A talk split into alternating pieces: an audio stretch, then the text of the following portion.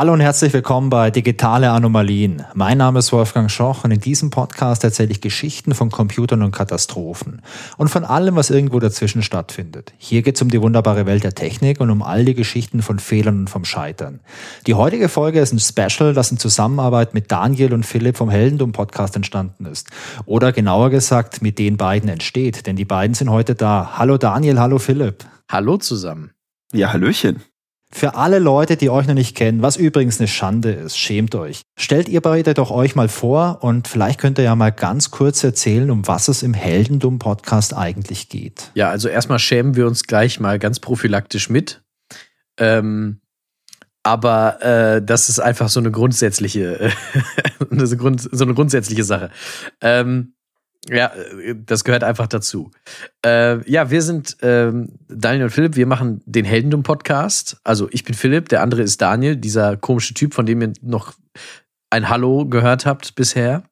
Ähm, äh, wir machen eigentlich genau dasselbe wie du, Wolfgang, äh, nur ein bisschen anders. Wir machen nämlich alles, also alle Geschichte irgendwie. Das heißt, wir beschränken uns nicht auf den auf, auf technische Bereiche oder sowas. Wir machen einfach Chaos und Katastrophen und ähm, das Ganze in historisch und gefühlsecht, wie wir immer sagen. Ähm, bei Daniel geht es ganz häufig um Boote. Äh, bei mir geht es ganz häufig eigentlich um äh, radioaktive Störfälle. könnte man könnte man eigentlich summieren man braucht, jeder braucht seine Nische. Nein, es geht bei uns äh, wirklich, äh, es geht durch die gesamte Geschichte und äh, ja, es sind einfach dumme Helden, äh, die manchmal auch einfach gar keine Helden sind, äh, manchmal schon, ähm, die wir so äh, jede drei Wochen mal beleuchten. Daraus ziehen wir unseren Spaß. In der heutigen Folge geht es um die Geschichte von Jan Slot und einer großartigen Erfindung, die er eventuell gemacht hat. Die Geschichte an sich, die haben wir schon ausführlich im Heldendum-Podcast erzählt, aber damit ihr auch wisst, um was es hier geht, äh, glaube ich, dass Daniel und Philipp, dass ihr beide vielleicht mal eine kleine Zusammenfassung machen könnt. Und eigentlich solltet ihr dann mal auf Pause drücken und rüber wechseln zu Heldendum und euch mal die ganze Geschichte in epischer Breite anhören. Aber mal, vielleicht können wir mal eine kleine Zusammenfassung machen. Was meint ihr? Ja, man sollte natürlich nicht vergessen, da warst du auch dabei in der Episode. Ne? Also äh, das haben wir nicht alleine äh, gestemmt. Es war eine Teamarbeit. Es war eine gute Teamarbeit, stabiles Team. Ja, absolut. Um zu der Geschichte kurz zu kommen, um die kurz zu erklären, ich finde, es passt sehr gut in deinen Slogan, den du immer, wo du immer sagst, ähm, du erklärst die wunderbare Welt der Technik und all die Geschichten von Fehlern und vom Scheitern. Scheitern war ganz groß in dieser Geschichte, denn wir haben da von einem niederländischen Erfinder gesprochen, der sich anfangs als Fernsehtechniker und Radiotechniker so ein bisschen durch die durch Holland durchgearbeitet hat. Bei vielen Firmen, viele Firmen hatte viele Firmen hat er selber gegründet, die hat er auch, äh, naja, ähm, zum Scheitern gebracht. Und in, in seiner ganzen Geschichte hat er versucht, äh, zwei Erfindungen äh, an die Welt zu bringen. Eine war so eine Art Datenbank für Reparaturanleitung, quasi iFixit, 1900 80, 90. Und ähm, das andere war eben das, wovon wir gleich sprechen werden, und zwar ein Codierungsverfahren für Daten. Und ähm, der hat dann 95 gesagt, ich kann Videos ganz klein kriegen, quasi einen großen Spielfilm auf ungefähr die Größe von einem Kilobyte. Und das wäre revolutionär gewesen. Wäre. Ähm, wobei, er schaffte es damit, sehr viele Investoren zu gewinnen, unter anderem äh, Ruhl Pieper, der war damals CTO und Vorstandsmitglied bei Philips. Äh, ist ja auch ein niederländisches Unternehmen und äh, wirklich sehr erfolgreicher ähm, IT-Geschäftsmann, wirklich äh, auch einer der reichsten Niederländer. Ähm, und immer wieder wurde Jans Loth gesagt, jetzt präsentier das doch mal, jetzt zeig doch mal deine Erfindung, wenn die so gut ist, wenn die so großartig ist aber er hatte immer große Angst, äh, dass ihm diese Erfindung gestohlen wird und äh, war deswegen immer sehr zögerlich mit Details, hat äh, sehr wenig Präsentationen gehalten oder nur in einem sehr kleinen Kreis. Aber ganz vielen Investoren klang diese Idee so gut und da konnte man doch Geld mit verdienen. Und dann hat man gesagt, naja, okay, dann investieren wir doch noch mal ein paar Euro. Ähm, am 12. Juli 1999 sollte Jans Loth dann wirklich einen extrem lukrativen Vertrag unterschreiben und die Details äh, endlich enthüllen und äh, seine Erfindung seinen Geschäftspartnern äh, präsentieren, wovon es ungefähr 400 gab über die Jahre. Ähm, am 11. Juli 1999, einen Tag davor, bevor diese Vertragsunterzeichnung passieren sollte, stirbt Jan Slot an einem Herzinfarkt. Ähm, die Unterlagen zu seiner Erfindung, hat er immer gesagt, liegen in einem Safe. Der war leer, da war nichts drin und äh, die existierenden Prototypen funktionierten auch nicht. Jetzt ist die große Frage und ich hoffe, Wolfgang, dass du sie uns beantworten kannst heute in dieser Folge. Ist das eine riesige Verschwörung, die größte vielleicht der IT-Geschichte, oder ist es die Leichtgläubigkeit von Investoren, die hier gesiegt hat? Das ist wirklich eine gute Frage und ich hoffe, dass ich sie euch beiden und den ganzen Leuten, die zuhören, heute beantworten kann. Wie gesagt, äh, die epische Geschichte vom Leben von Jans Loth, die haben wir schon besprochen bei euch im Podcast und ich erzähle heute mal ein bisschen, was da technisch eigentlich dahinter steckt. Wenn wir darüber sprechen, dass der Jans Loth irgendwelche großen Datenmengen, also man spricht hier von Filmen, so krass verkleinern kann, dann denkt man wahrscheinlich direkt irgendwie an Datenkompression. Die Frage ist, was ist das eigentlich, Datenkompression? Okay, wenn man sich das Wort so ein bisschen anschaut, dann kommt man wahrscheinlich schnell drauf, ja, da geht es darum, Daten zu verkleinern, okay, technisch betrachtet. Aber warum ist das eigentlich wichtig? Zum einen sicherlich, um Speicherplatz zu sparen. Zum einen bei euch auf der Festplatte vielleicht oder wenn man jetzt irgendwie einen großen Internetservice betreibt, wo man jetzt, ich weiß nicht, Videos, Downloads, irgendwas vorhält, dann ist das natürlich auch ein Kostenfaktor. Also stellt euch mal vor, YouTube, da gibt's, ich weiß gar nicht, was das für eine riesengroße Zahl ist, aber bei YouTube gibt's extrem viele Videos, kommen jeden Tag 100 Millionen wahrscheinlich dazu. Und dann macht es natürlich schon irgendwo einen Unterschied, ob jetzt das Video, das eine Stunde dauert, ein bisschen größer oder ein bisschen kleiner ist, als was den Speicherplatz angeht. Und äh, je mehr mehr Speicherplatz ich brauche, desto teurer wird's. Und das ist ein ganz klassischer wirtschaftlicher Faktor. Ein zweites Ding, das super interessant ist, wenn man über Kompression spricht oder über die Datenkompression, das ist die Beschleunigung von Datenübertragung. Heutzutage hat man ja überall eine Connection ins Internet. Also wenn ihr zu Hause seid und euch irgendwie Netflix anschaut, werden Videos runtergeladen oder runtergestreamt, aber die kommen ja irgendwie durch die Leitung. Wenn ihr per WhatsApp ein paar Fotos verschickt oder wenn ihr eine E-Mail mit großem Anhang verschickt, also geht's mir, so geht's mir manchmal im Büro, da kriegst du eine E-Mail, da hängt eine Präsentation dran und die ist so 30 Megabyte groß. Und auch das ist manchmal einfach ein bisschen zu groß für manches E-Mail-Postfach, vor allem wenn man beispielsweise da draußen noch ein E-Mail-Postfach bei web.de hat. Ich glaube, da gibt's immer noch eine relativ kleine Menge an Speicher, die man zur Verfügung hat. Dann kommt die E-Mail vielleicht gar nicht an. Und äh, ja, auch so andere Sachen, so Musikstreaming. Also ich verwende beispielsweise Spotify, aber gibt natürlich auch noch ein paar andere Anbieter.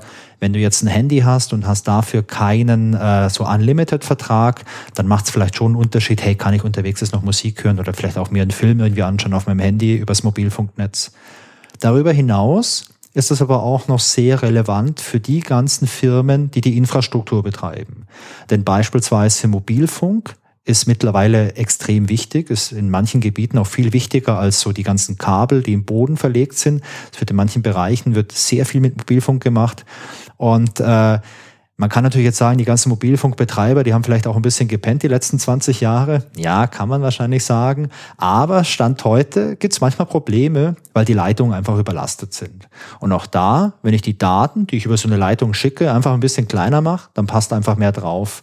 Das ist wie, keine Ahnung, mit einer Straße, wenn da nur riesengroße LKWs fahren versus ganz viele kleine Fahrräder, da merkst du auch einen Unterschied. Es passen extrem viele Fahrräder auf eine Autobahn und nicht so viele LKWs dann. Vor allem, wenn die LKWs noch einen Anhänger haben.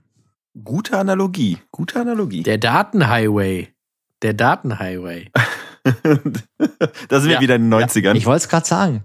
Datenhighway, das ist wahrscheinlich so Cebit 1993. Stelle ich mal gerade so vor, so Helmut Kohl, dem erklärt wird, wie die Zukunft aussieht und dass man unbedingt auf Kupferkabel setzen muss und auf gar keinen Fall dieses Glasfaserzeug anfassen sollte. Also ich sehe tatsächlich, ich, war, war das Hackers, dieser Film, wo die so in das Cyberspace eingedrungen sind, so ein bisschen. Ich weiß nicht, ob das da drin war, wo man so ein bisschen sehen konnte, wie die Daten so durch, durch die Leitung fließen. Ist das, nicht, ist das mit Special Matrix? Effekten und so weiter. War auch Matrix, glaube ich, auch mit drin. Aber Matrix auf jeden Fall auch, ja, ja. Auf jeden Fall, so, so stelle ich mir deine Datenaufbahn gerade vor. Im Prinzip sieht ja auch genauso aus. Und wenn man so überlegt, es gibt auch noch ein paar andere Bereiche, wo sowas wirklich relevant ist, also so diese ganze Datenübertragungskapazität. Beispielsweise so Internet of Things, also diese ganzen smarten Geräte, also euer Zähler, euer Thermostat und irgendwelche Sensoren, die in der Landschaft verteilt sind, wo halt, äh, wo du kleine Geräte hast, wo ganz kleine Computer drauf sind und dann irgendwie so ein LTE-Funkmodem, wo dann beispielsweise Sensordaten übertragen werden. Sowas gibt es zum Beispiel auch auf dem Meer, also solche Bojen Medien, wo dann auch so ein kleiner Computer drin ist, wo dann irgendwelche Meeresanalysedaten gesendet werden und damit kann man dann das Wetter irgendwie ausrechnen. Gibt es ganz viele und der Vorteil an solchen Geräten ist halt, du kannst zigtausende irgendwo verteilen, das ist günstig, aber jedes Gerät sendet. Und wenn jedes Gerät jetzt Unmengen von Daten sendet, dann hast du hier auch wieder einen Engpass. Und last but not least, mein persönliches Lieblingsthema, der Weltraum, unendliche Weiten. Und wenn man jetzt so eine Sonde losschießt und die ist zig Millionen Kilometer weg, dann hast du da halt auch keinen 50 Megabit äh, Link mehr, um irgendwie richtig krass Full HD 4K Video runter zu streamen aus dem All, sondern du hast eine relativ geringe Datenrate und da muss man sich auch gut überlegen, was kann ich da überhaupt übertragen und wie kann ich die Daten so klein wie möglich machen, damit ich einfach viele Daten habe. Naja, und aus dem Grund hat man sich schon sehr, sehr früh überlegt, wie man solche Daten komprimieren kann. Also mit sehr früh meine ich auch schon zur Urzeit der Informatik hat man sich solche Fragen schon gestellt. Und auch schon vor der Informatik hat man sich sowas überlegt. Ein kleines Beispiel. Kennt ihr das Morse-Alphabet?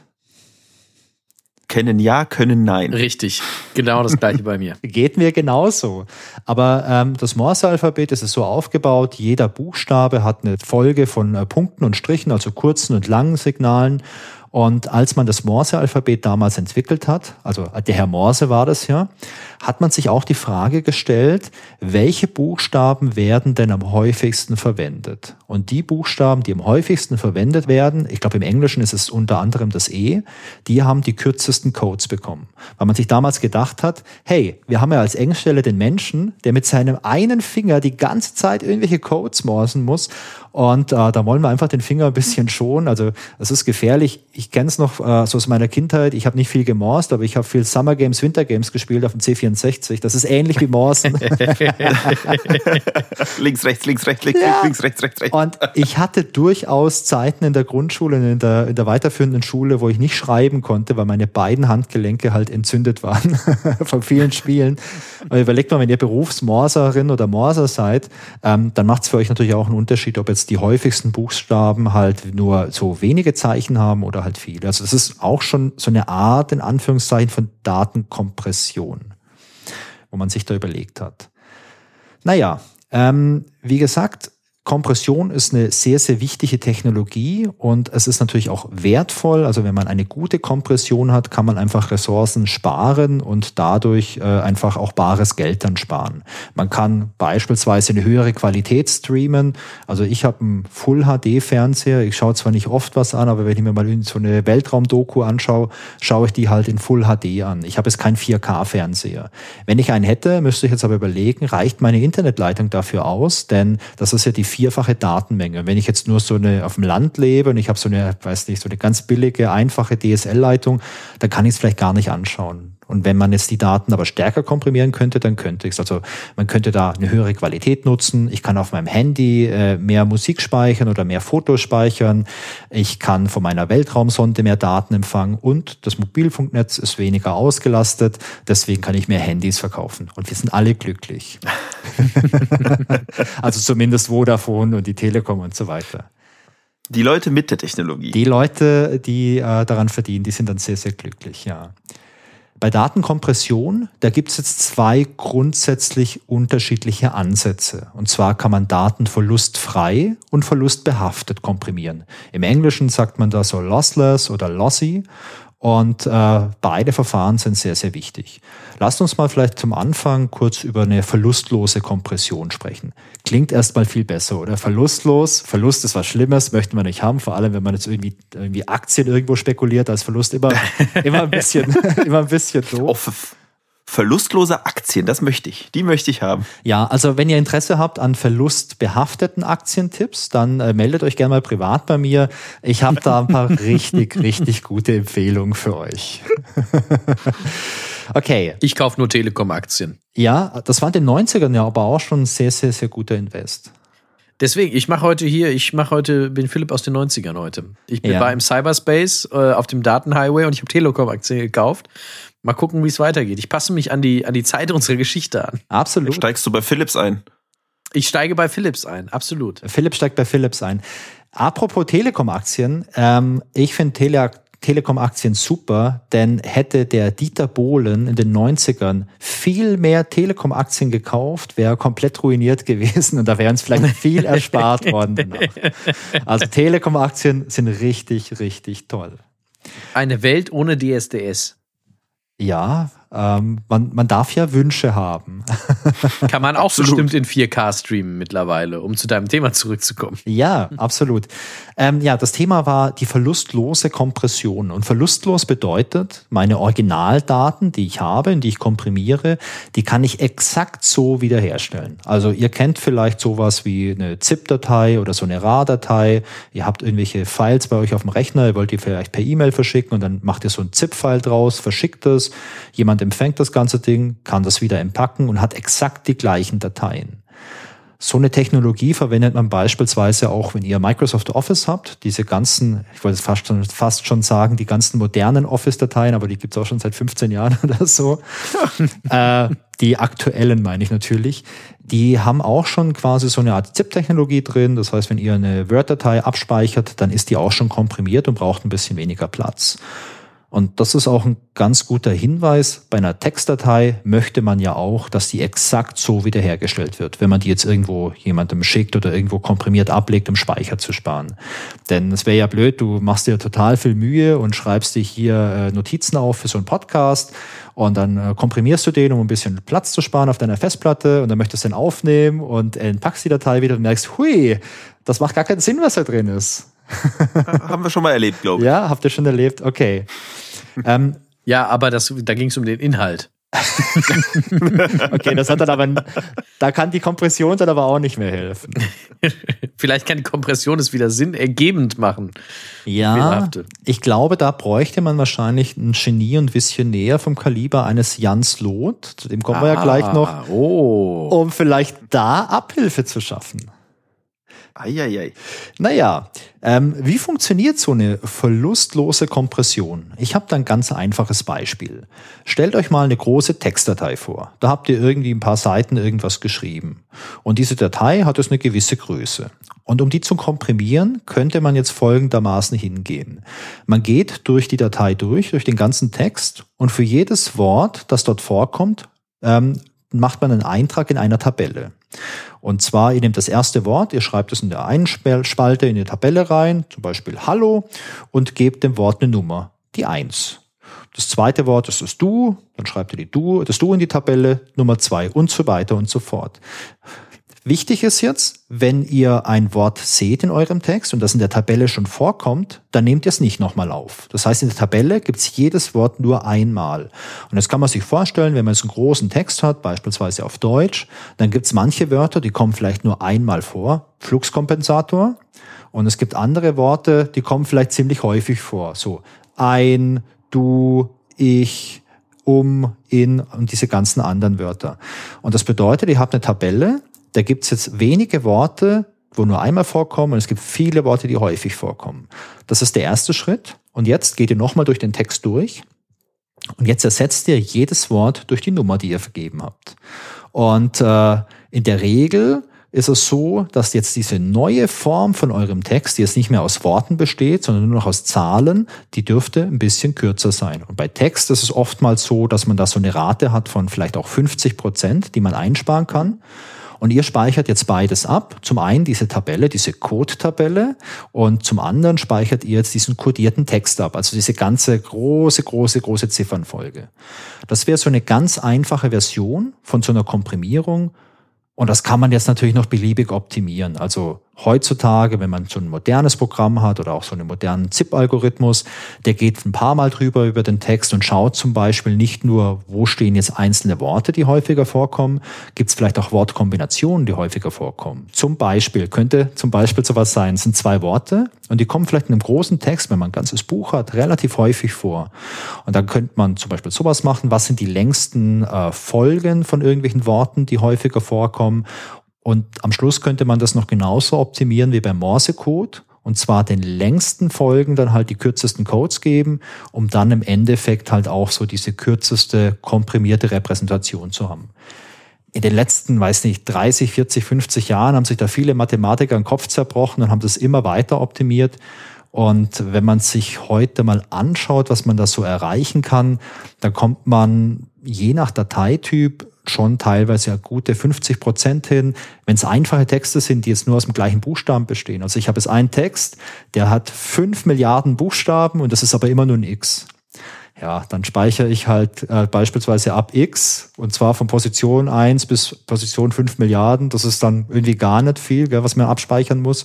Wenn man es entpackt, ist es sehr, sehr groß. Und das war aber immer noch nicht bei der, äh, bei der Komprimierungsfähigkeit äh, von der Technologie von Jan. Ja, genau, da kommen wir gleich hin. Also, das ist so das Erste. Verlustlose Kompression verwendet man häufig, wenn man eine ZIP-Datei hat. Dann geht's weiter, wenn man jetzt beispielsweise ein Bild komprimieren muss, dann funktioniert sowas nicht so gut. Denn der Grund ist bei Fotos, auch bei Audiosignalen und bei Videos, da gibt's nicht so viele Muster wie im Text. Also im Text habe ich irgendwie, weiß nicht, 26 Buchstaben, ich habe noch 10 Ziffern, ein paar Sonderzeichen und das ist alles. Und die wiederholen sich immer wieder. Also wenn man jetzt beispielsweise so ein Full-HD-Bild nimmt aus so einem Full-HD-Video, das hat eine Auflösung von 1920 mal 1080 Pixeln, das sind ungefähr zwei Millionen Pixel. Für jeden Pixel müsste man jetzt noch den Farbwert speichern. Und bei so einem RGB-Bild, was äh, gängig ist, hat man jetzt drei verschiedene Farbwerte, also rot, grün, blau. Das kann normalerweise immer von 0 bis 255 sein. Und wenn man die ganzen Werte speichert, kommt man für ein so ein Einzelbild auf ungefähr 6 Megabyte. Und wenn man sich jetzt überlegt, ein Film dauert, ich weiß nicht, 90 Minuten und ein Film hat vielleicht 30 Einzelbilder pro Sekunde, kommt ganz schön viel zusammen. Viele 6 MB-Pakete. Ja. Allerdings. Ja man hätte pro, pro Sekunde Film, hätte man gute 10 Gigabyte, ein bisschen mehr als 10 Gigabyte. Und äh, ich weiß nicht, was ihr für eine Internetleitung zu Hause habt, aber meine Internetleitung würde nicht ausreichen, um sowas zu streamen. Ach, läuft alles. Irgendwie läuft's immer. Ja, das wäre aber, aber warum? schwierig. Wäre ein bisschen schwierig. Vor allem zu den 10 Gigabyte, da kommt natürlich noch der Sound dazu, dann kommt noch mal ein bisschen was oben drauf. Und ich glaube, das wäre auch ein bisschen viel für eine Blu-ray, weil bei einer Blu-ray hast du 25 Gigabyte. Es gibt diese zweischichtigen Blu-rays, da hast du 50 Gigabyte. Ich glaube, es gibt auch schon dreischichtige mit 75. Aber selbst 75 Gigabyte Blu-ray, ah, da könntest du jetzt nicht so super viele Minuten speichern, weil eine Minute 10 Gigabyte ist halt schon, ist halt schon richtig, richtig viel. Und wie gesagt, so eine klassische Kompression funktioniert halt nicht, weil wenn man sich ein Einzelbild anschaut aus einem Film und du guckst dir die kleinen Pixel an, das sind manchmal ein paar Pixel nebeneinander, die sehen vielleicht für dich als Mensch total gleich aus, aber die haben unterschiedliche Farbwerte. Und da ist jetzt halt, wenn du dieses klassische Verfahren hast, dass du so eine Tabelle hast, die ganzen einzelnen Werte aufschreibst und dann den Werten irgendwie Code gibst oder so, das funktioniert hier einfach nicht.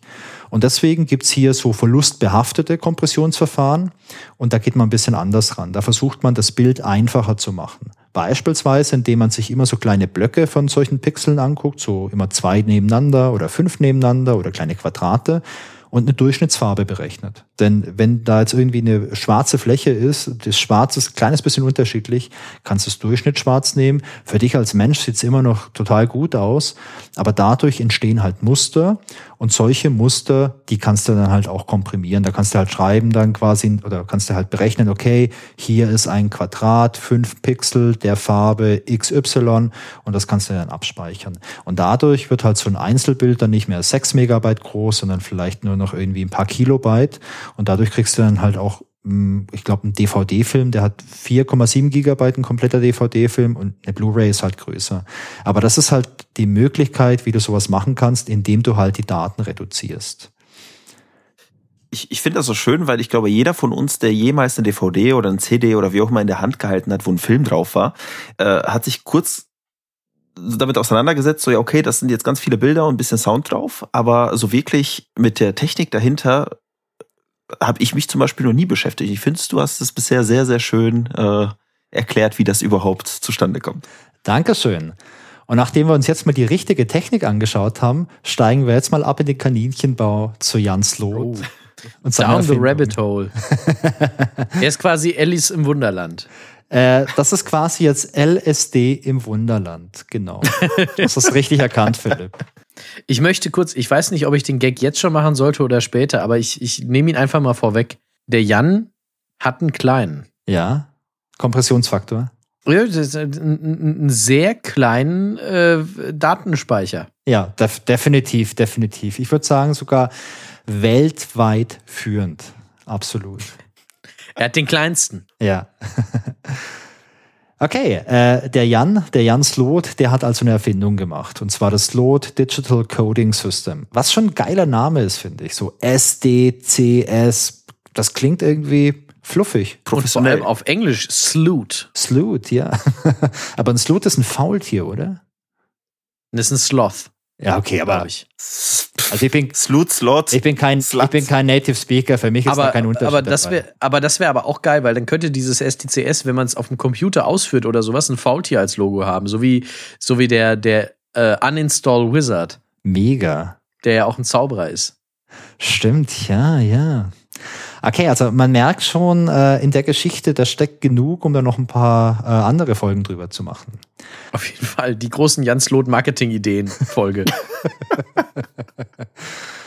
ich sag mal, äh, ich erkläre gleich, was der Jans Loth vorhatte, aber ein anderer Gedanke, der mir gerade kommt. Würde Jans Loth heute noch leben und hätte der einen LinkedIn-Account, könnte der eine richtig, richtig große Karriere mit irgendwelchen Marketing-Tipps machen. Bin ich überzeugt. Allerdings. Allerdings gründen Sie 40 Firmen. Online-Webinare, E-Book. er spricht dann auch immer darüber, wie man sie gründet, aber nicht, wie man sie führt oder hält. Richtig. Ja, der ist halt einfach nach vorne gerichtet. Gründen, gründen, ja. gründen, gründen. Und die Details, da können sich ja andere Leute drum kümmern. Ja. Er ist quasi so ein, so ein, so ein Start-up-Nomade. ja. Ich gründe und nach mir die Sintflut. Start, Start-up Noah. Jan, Jan Noah Sloth, genau. Also Jan Sloth erfindet also dieses Sloth Digital Coding System. Und dieses System, das ist ein Verfahren, um Daten, insbesondere Videos, zu komprimieren. Allerdings muss man hier sagen, Sloth betont die ganze Zeit, dass es sich nicht um Kompression handelt. Und auch Geschäftspartner werden so zitiert, es ist ein völlig neuer Ansatz, es ist eine völlig neue Idee zu denken, es ist ein Codierungssystem und dann kommen auch so Aussagen, vom Prinzip her ist das was ganz Einfaches. Der Slot, der wundert sich, dass noch niemand anders auf diese Idee gekommen ist, denn hey, die ist ganz, ganz einfach. Und meine persönliche Wertung an der Stelle, wenn Leute sagen, sie haben eine geniale Idee, die ist ganz einfach und die wird die Welt revolutionieren und noch niemand anderes kam da drauf, sollte man ein kleines, kleines bisschen vorsichtig sein. Man sollte auch vorsichtig sein, wenn so ein genialer Erfinder panische Angst davor hat, dass ihm die Erfindung geklaut wird. Es ist ja ganz einfach, ne? nicht, dass die Leute ja quasi auf die Idee kommen, nur weil sie einen Bruchteil davon sehen. Also ja, richtig. Ja. Ab dann weiß man alles im Prinzip. Ja, das stimmt, weil die Idee ja so einfach ist. Das stimmt. Also der Jan, äh, der spricht ja auch nicht viel darüber, also auch die Geschäftspartner, die da im Laufe der Geschichte Millionen investieren, äh, von denen hat ja keiner eine Ahnung, wie diese Erfindung funktionieren soll. Die glauben ja alle nur, dass es was Revolutionäres ist. Wir haben es bei euch im Podcast schon gesagt, der Jan, der hat Angst vor einem Patent. Ähm, ich habe mal noch entdeckt, es gibt sogar zwei Patente von Jan Sloth, in denen steht aber nichts drin. Also die sind sehr allgemein gehalten und es ist äh, für mich ein absolutes Wunder, dass die angemeldet werden konnten. Also wahrscheinlich auf dem Patentamt äh, in den Niederlanden, dort wo der Jan vorstellig wurde, da war wahrscheinlich nur irgendwie, keine Ahnung, gerade irgendwie der, der, der Pizzalieferant da, der diese Anträge entgegengenommen hat. Ich kann mir nicht vorstellen, dass sich das irgendjemand angeschaut hat. Also da steht halt gar nichts drin. Mein Name ist Jan Slot und ich mache dein Video klein. genau so. Ähm, wie war jetzt die generelle Idee von seiner Idee? Also alles, was ich euch erzählen kann, das beruht zum Großen und Ganzen aus noch ein paar äh, Unterlagen, die es von den ganzen Firmen gibt. Also wir haben es ja bei euch im Podcast auch gesagt, es gab einige Präsentationen, da gab es Handouts und ich habe ein Buch gelesen über die Geschichte von Jan Slot, von einem niederländischen Journalisten. Der hat einige Interviews geführt, unter anderem auch mit äh, Royal Pieper. Oder wie spricht man den aus? Ich glaube, ihr, ihr habt das besser gemacht. Royal, Royal? Ich habe ich hab einfach Ruhl gesagt, glaube ich. One Man, One Man to Rule the World. Okay. Rule Pieper, äh, der ja eine sehr wichtige Rolle spielt, dieser ehemalige Philips-Vorstand und auch CTO von Philips, der dann seine ganze Karriere hinschmeißt, um beim Jan Slot einzusteigen und der, glaube ich, auch von seinem Privatvermögen roundabout eine Million investiert hat. Ähm, mit dem wurden Interviews geführt und äh, da kann man sich so ein bisschen zusammenreimen, wie das alles funktioniert hat. Also anscheinend äh, bestand dieses System aus einer Box und eine Chipkarte. Und auf dieser Chipkarte, da waren 64 Kilobyte großer Speicher. Und auf dieser Karte, da konnte man direkt mehrere Filme speichern. Jeder Film brauchte ein Kilobyte Speicher. Es gibt auch manche Quellen, die sagen, dass es acht Kilobyte waren. Aber mal ganz ehrlich, unterm Strich macht es keinen Unterschied. Eins oder acht ist beides brutal wenig. In der Box selbst, da war wohl auch ein Speicher drin mit einer Größe von 400 Megabyte. Und jetzt müsst ihr aufpassen, in dieser Box, da waren verschiedene allgemeingültige Elemente von Videos gespeichert, plus ein paar Algorithmen.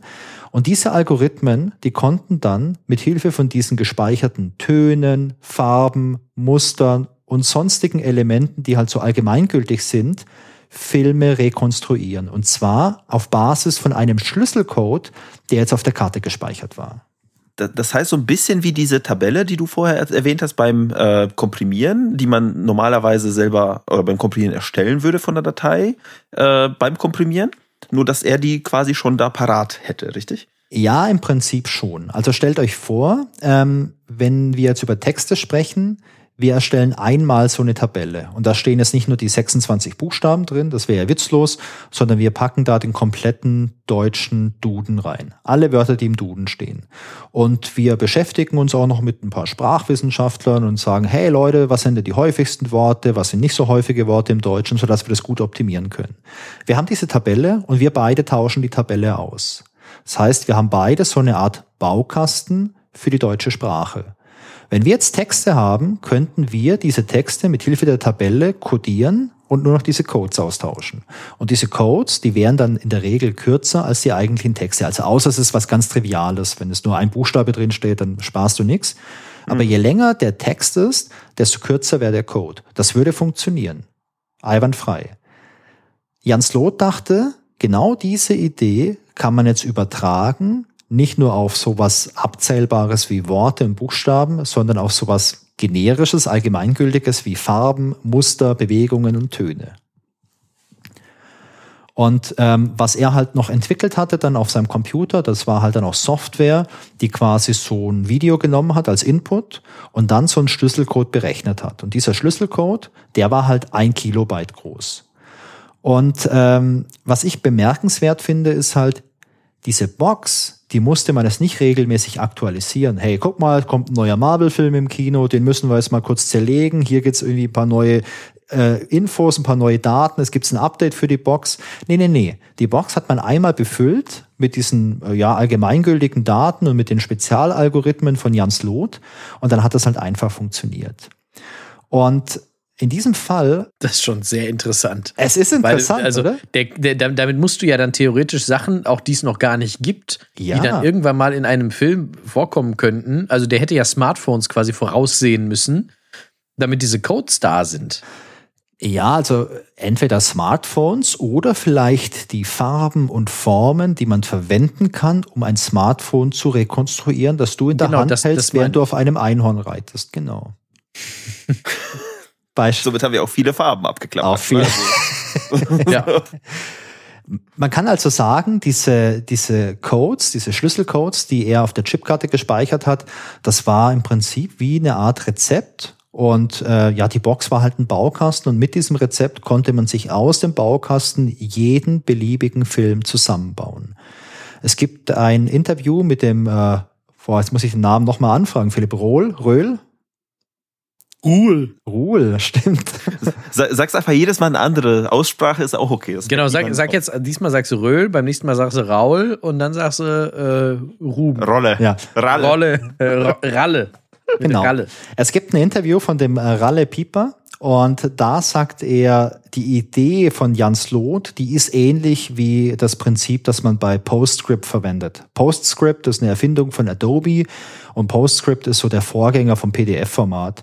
Und bei PostScript ist es so, ähm, da steht quasi der Text drin und wird beschrieben, wie ein Dokument aussieht, aber es sind zum Beispiel keine Schriftarten in dem Dokument enthalten. Und die Schriftarten, die tauscht man vorher aus und dann kann man halt einfach sagen, hey, guck mal, Schriftart Areal, Schriftart äh, Times New Roman etc. Und dann funktioniert das. Das ist ähnlich wie wenn wir uns jetzt irgendwie eine PowerPoint-Präsentation zuschicken und du verwendest irgendeine crazy Schrift, die ich auf meinem Rechner nicht habe, dann sehe ich nur irgendwelche Fehlermeldungen, wenn ich die aufmache. Anscheinend hat der, der Ralle Pieper aber auch geglaubt, dass es wirklich so funktioniert. Ich wollte gerade sagen, ich hätte in den 90ern nicht Millionen haben dürfen, weil ich hätte investiert bisher. Also bisher klingt das vor allem mit deiner vorherigen Erklärung. Äh, ja, kann ich mir vorstellen, machen wir. Nach dem plötzlichen Tod von Jan Slot gab es sehr viele Diskussionen zu der Erfindung. Also es gab verschiedenste Verschwörungstheorien, man hat geglaubt, äh, die Industrie steckt dahinter, die Festplattenlobby etc.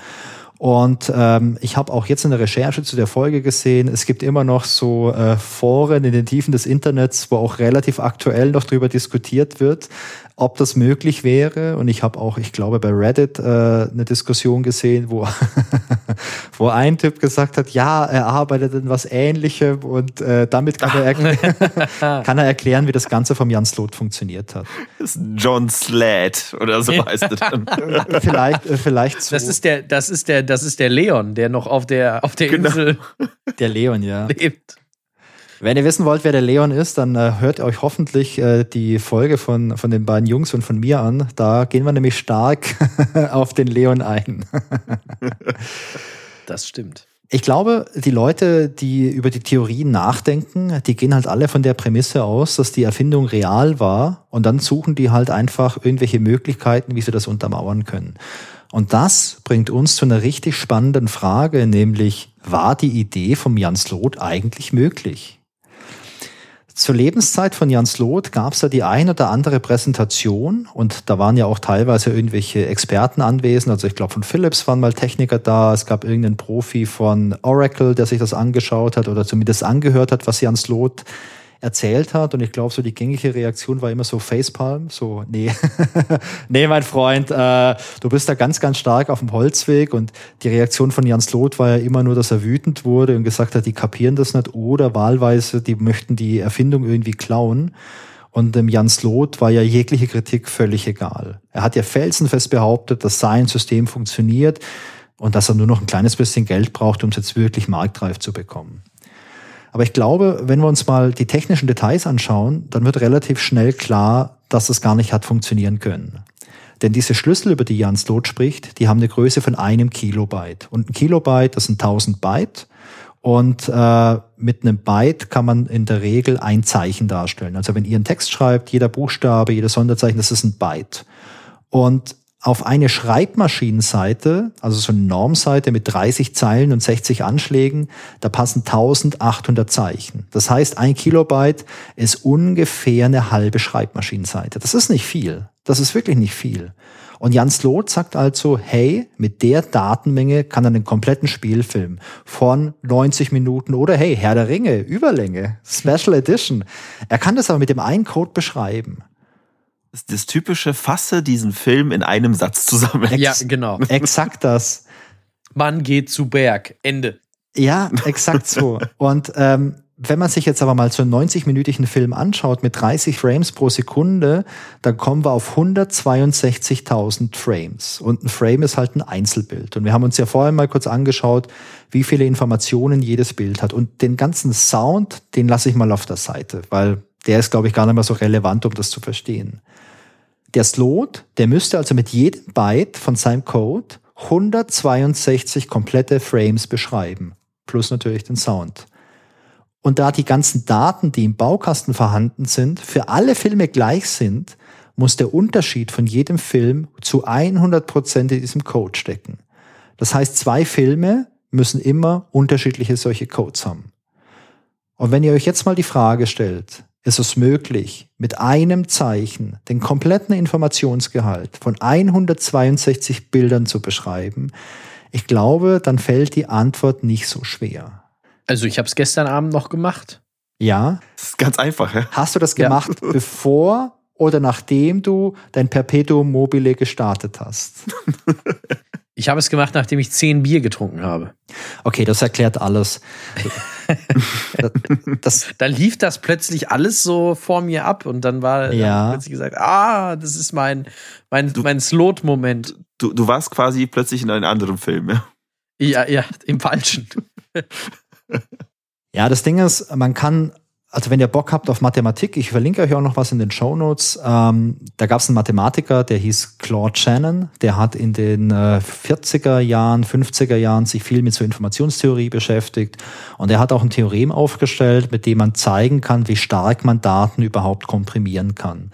Denn lustigerweise kann man sowas natürlich mathematisch beschreiben, denn äh, wenn du Daten komprimierst, dann steigt der Informationsgehalt in den Daten. Stellt euch vor, ihr habt ein Brötchen vom Bäcker und das hat eine gewisse Größe. Und äh, wenn ihr das jetzt durchschneiden würdet, reinschauen würdet, dann seht ihr ja, dass da so Luftbläschen drin sind. Wenn das schön aufgegangen ist, schöne Luftbläschen, das ist geil, du beißt rein, das ist so knusprig außen, innen weich, richtig lecker. Und wenn ihr das Brötchen jetzt mit eurer Hand zusammenpresst, dann wird's immer kleiner, wird's eine festere Kugel, die Fluffigkeit oder Fluffiness, wie wir, wie wir äh, Backwaren-Profis sagen, die Fluffiness, die lässt nach. Aber dafür steigt in dem Brötchen ja quasi äh, die Menge an, ja, an, an Brot einfach pro, ähm, pro Fläche oder pro Raumeinheit. Das heißt, wenn ich das Ding komplett klein zusammenknülle, so groß wie ein Golfball, dann ist der richtig, richtig massiv, dann ist da keine Luft mehr drin. Und dann habe ich, egal welches Stückchen ich mir aus der Kugel rausnehme, habe ich da so, weiß nicht, nicht zu 100 Prozent Brot, aber vielleicht zu 95 Prozent. Da ist keine Luft mehr drin, gar nichts. Das heißt, die Brotinformation, die ist sehr stark.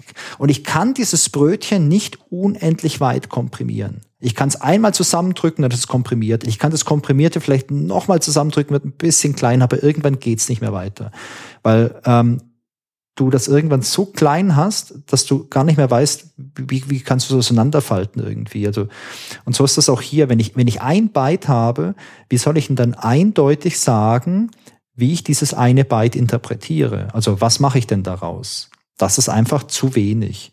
Und äh, der Film an sich, der muss ja eindeutig wieder rekonstruiert werden. Also der Film ist ja nur komplett, wenn ich auch alle 162.000 Frames wieder habe. Da darf nichts irgendwie einmal so sein, einmal so sein. Und ähm, das geht halt hier verloren, wenn man das halt versucht, so, so klein zu machen.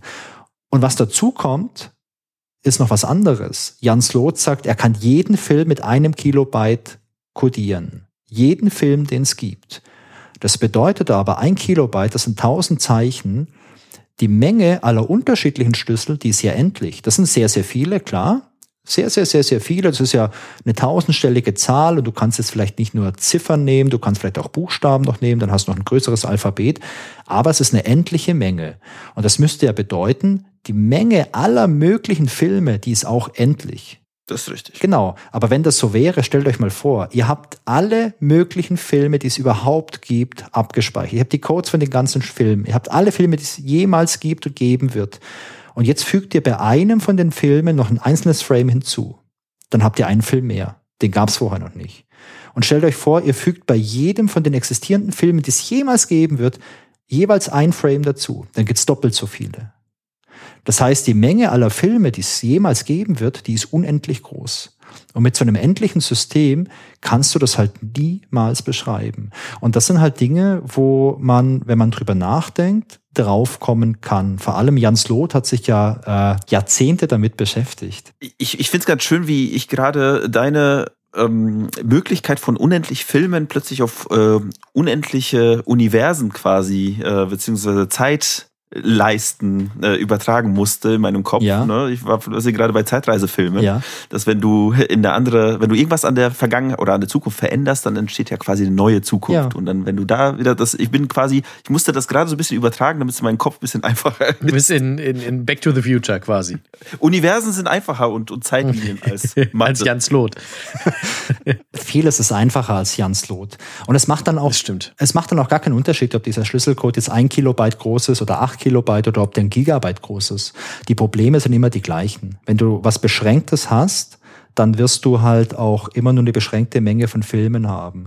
Und wenn man jetzt bei so klassischen Verfahren ist, wie man jetzt Videos komprimiert und du mal ausrechnest, wie viele Möglichkeiten gibt's denn für ein Full-HD-Bild, wenn du ähm, da diese zwei Millionen Pixel hast und jeder Pixel kann, hat bei 24-Bit Farbtiefe, hat, hat diese RGB-Werte jeweils von 0 bis 255 da kommst du halt auf mehr Varianten als Partikel im Universum existieren. Und ich glaube, das ist was, wo, wo man relativ safe ist wahrscheinlich, dass man da äh, nicht so schnell ans Limit ähm, ranstößt einfach. Vielleicht noch ein kleines Denkbeispiel, was diese Filme angeht.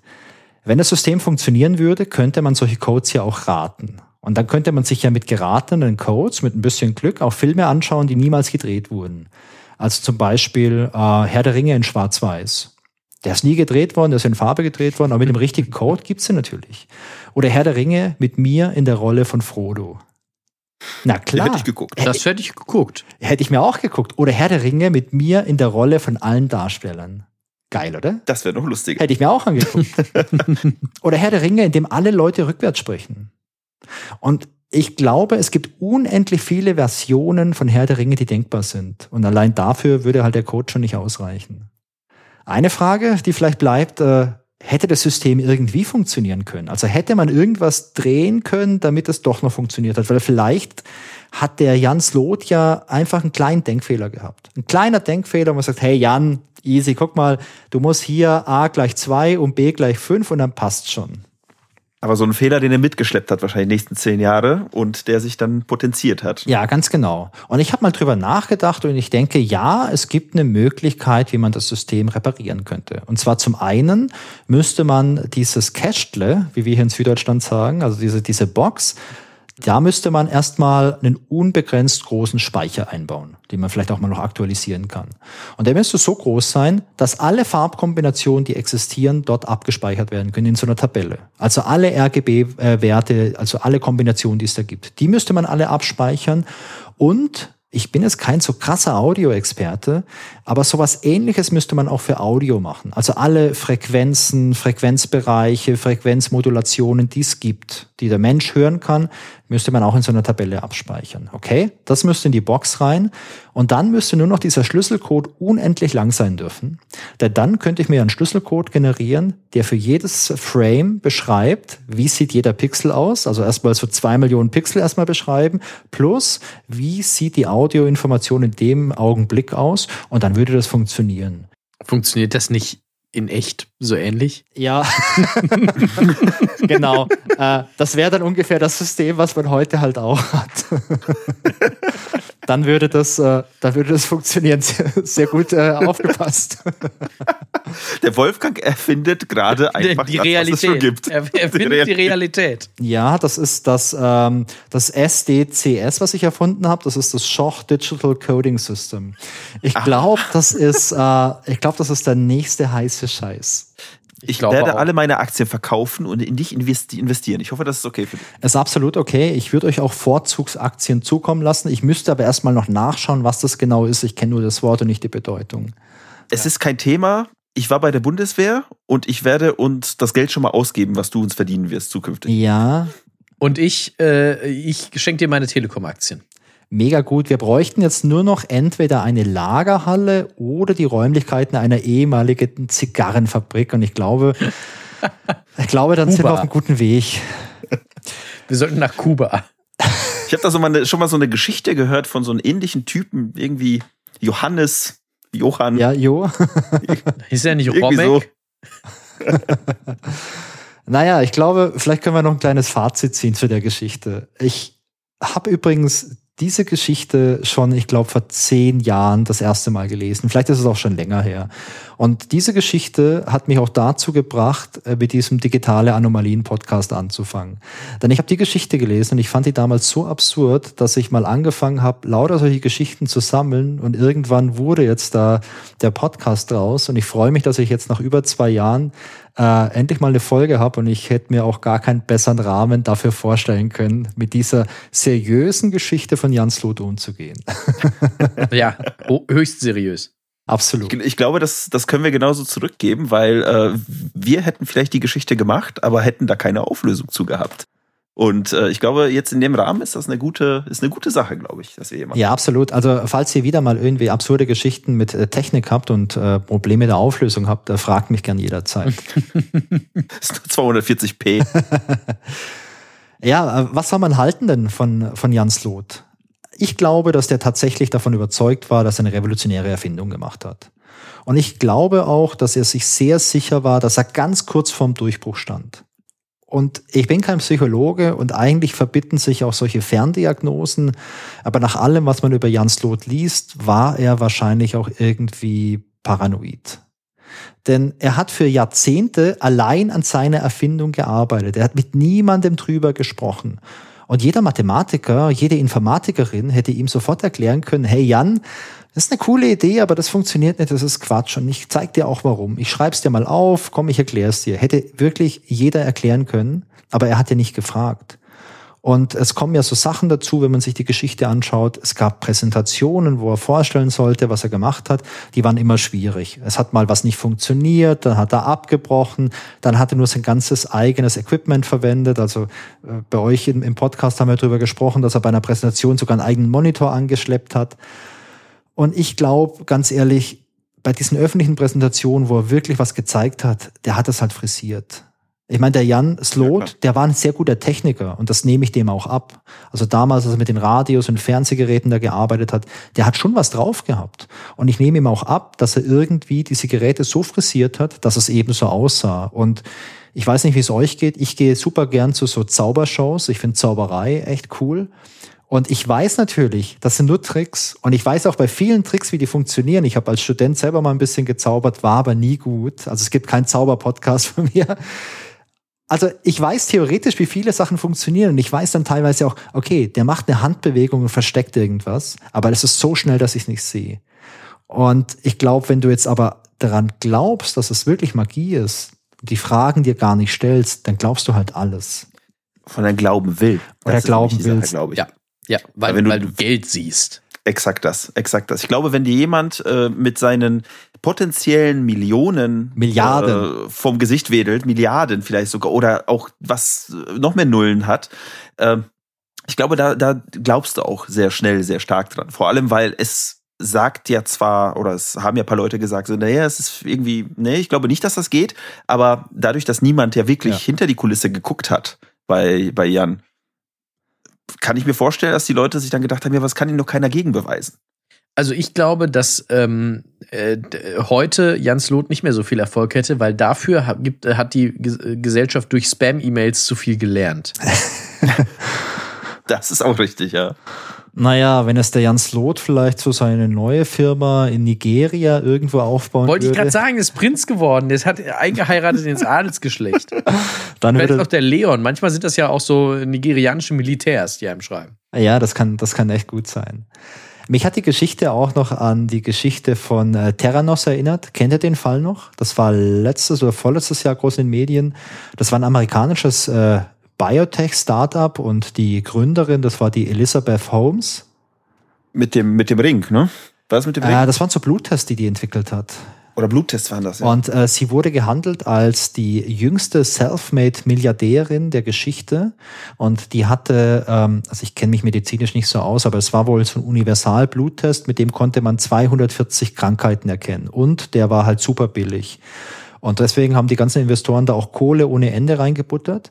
Es gab auch öffentliche Demonstrationen und äh, die waren mit ihrer Technologie halt noch nicht so weit. Deswegen haben sie halt dann die, die Blutproben genommen und mit so herkömmlichen Labors halt analysieren lassen. und dann halt gesagt, ja, funktioniert schon beinahe. Und sie ist auch verurteilt worden, ich glaube, zu einer richtig langen Haftstrafe. Und die Firma, die gibt's auch nicht mehr. Aber das war vielleicht sowas ähnliches wie bei Jans Loth. Also ich glaube auch, dass die Elizabeth Holmes, dass sie überzeugt war, dass diese Technologie funktioniert und dass es nur noch ein kleiner Schritt ist, bis sie dann so weit ist. Und ich glaube, so am Schluss, der Jans Loth, was dem halt echt gefehlt hat, war halt ein gescheiter Partner für die Entwicklung. Also ein Sparring-Partner, mit dem du halt sowas zusammen machst, wo du sagst, hey, guck mal, ich habe die Idee. Und der Sparring-Partner sagt, hey, Jan, coole Idee, aber das ist Quatsch. ja, habt ihr mal Bilder gesehen von Jans Loth? Ja. Ja. Der sah auch ziemlich durch aus. Er hatte immer so ein gelbes Hemd mit einer gelben Krawatte. Durchaus. Ja. durchaus, ja. Genau. Ähm, und eine Kleinigkeit habe ich noch zum Schluss. Äh, da bin ich nämlich auch drauf gekommen, als ich da ein bisschen recherchiert habe. Wir sprechen heute ja ganz viel über so äh, künstliche Intelligenz und wir haben so dieses große Buzzword Generative AI, so dieses Chat-GPT, mit dem man so Texte generieren kann, diesen Chatbot. Wir haben sowas wie Dali, also wo man Bilder generieren kann, gibt es noch viele andere. Und da war eine Frage, hey, kann man nicht mit KI sowas vielleicht machen, dass ich jetzt irgendwie die komplette Handlung von Herr der Ringe mit mir in allen Hauptrollen irgendwie so als Satz formuliere und so ein System macht mir das dann. Und da muss ich sagen, ähm, das halte ich auch für ausgeschlossen, dass sowas passiert.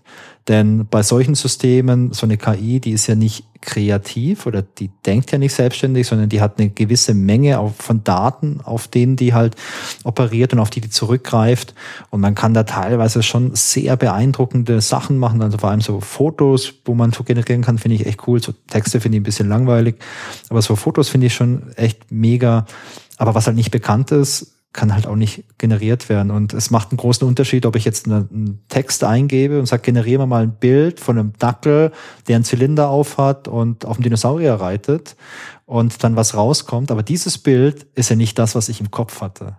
Das ist ja nur Richtig. ein Bild, das diesem Text entspricht und es ist nicht das, was ich in meinem Kopf hatte. Ich glaube, das ist hier auch nochmal ein großer Unterschied. Für mich ist die Geschichte von Jan Sloth halt äh, ein geiles Beispiel für die menschliche Gier. Denn diese ja, Investoren, treffend. die hatten nur die, die Guldenzeichen in den Augen und wurden halt so krass blind dadurch. Was ist euer Fazit von der Geschichte? Also, ich bin da völlig bei dir, ne? Also, ich bin da völlig bei dir bei allen Sachen. Aber ein kleiner Teil von mir möchte trotzdem, möchte glauben, und da sind wir da schon wieder, da bin I ich wieder bei den Investoren.